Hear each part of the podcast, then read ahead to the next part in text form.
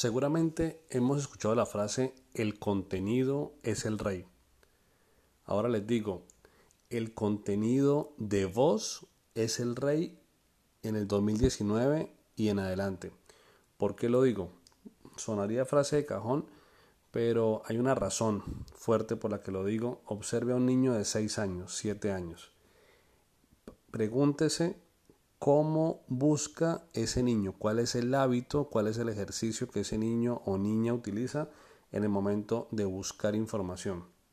Cómo se comunica ese niño con su papá, con su mamá, con la gente cercana cuando usa un medio de mensajería como por ejemplo WhatsApp.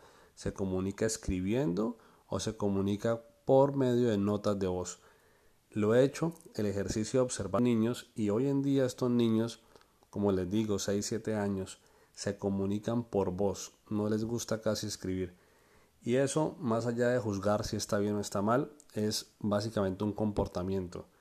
Ese comportamiento hace que este niño que está creciendo de esa manera cuando tenga 15, 18, 20 años, pues va a estar acostumbrado a otro tipo de hábitos. Entonces en este momento realmente lo que manda y lo que lidera en este momento el mercado es el consumo pasivo de información, el consumo pasivo de contenido y por esa razón decimos que el contenido de voz es el rey y todos hemos escuchado o conocemos o incluso ya usamos dispositivos como Alexa de Amazon, como Google Home para poder hacer búsquedas.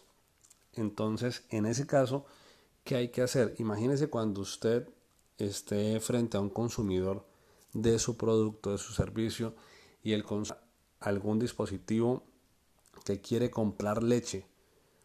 Él de pronto no va a decir leche marca X, leche marca Y, leche marca Z.